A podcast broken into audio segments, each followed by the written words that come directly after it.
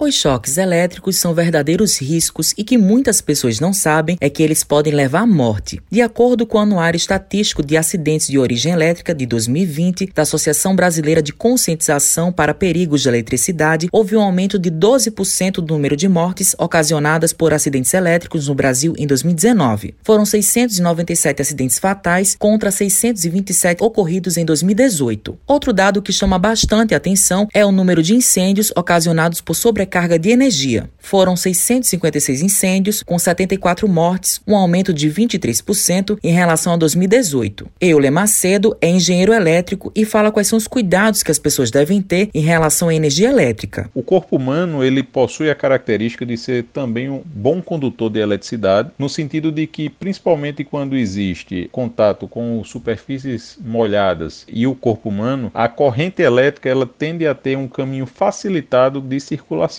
por isso que é importante as pessoas não terem contato com a eletricidade e principalmente evitar o contato de e utilização de equipamentos que tenham contato com água. Eu lhe ressalto que determina as consequências do choque e quais são as dicas para quem vive em contato direto com utensílios elétricos. São basicamente dois fatores que determinam as consequências de uma descarga elétrica, mais comumente chamado por choque elétrico, que é a duração na qual a pessoa é submetida à corrente elétrica e a intensidade, ou seja, qual o valor da corrente elétrica que está circulando pelo corpo da pessoa. A partir de uma corrente de 25 mA que a gente conhece, existe a perda ou a mudança do padrão do batimento cardíaco da pessoa. Já o tenente Pio Chaves é do Corpo de Bombeiros e pontua se há casos de acidentes com energia elétrica aqui na Paraíba. Em se tratando de ocorrências relativas a choque, choque elétrico, tem os índices baixos se comparado a outros tipos de ocorrência, né, advindo aí de energia elétrica. O número de acidentes automobilísticos, por exemplo, é bem superior ao número de ocorrências atendidas aí por choque elétrico. Os dados hoje que a gente tem, a gente pode inferir aí que não são tão altos como o de outras ocorrências, por exemplo. O tenente ressalta como proceder em casos de choque e quais são os tipos mais comuns. O primeiro passo a se fazer é desligar a chave geral para que a gente possa cessar a passagem de corrente elétrica a vítima que estiver levando o choque, se realmente ela estiver por muito tempo sendo submetida a essa carga elétrica, ela não vai ter condições de desligar a chave geral. Posteriormente, a gente já entra em contato com o corpo de bombeiros. O que a gente sempre alerta né, e previne é a respeito da manutenção na fiação e nos circuitos elétricos da própria residência, porque isso pode ocasionar e pode gerar uma coisa bem maior, como por exemplo um incêndio, né, gerado por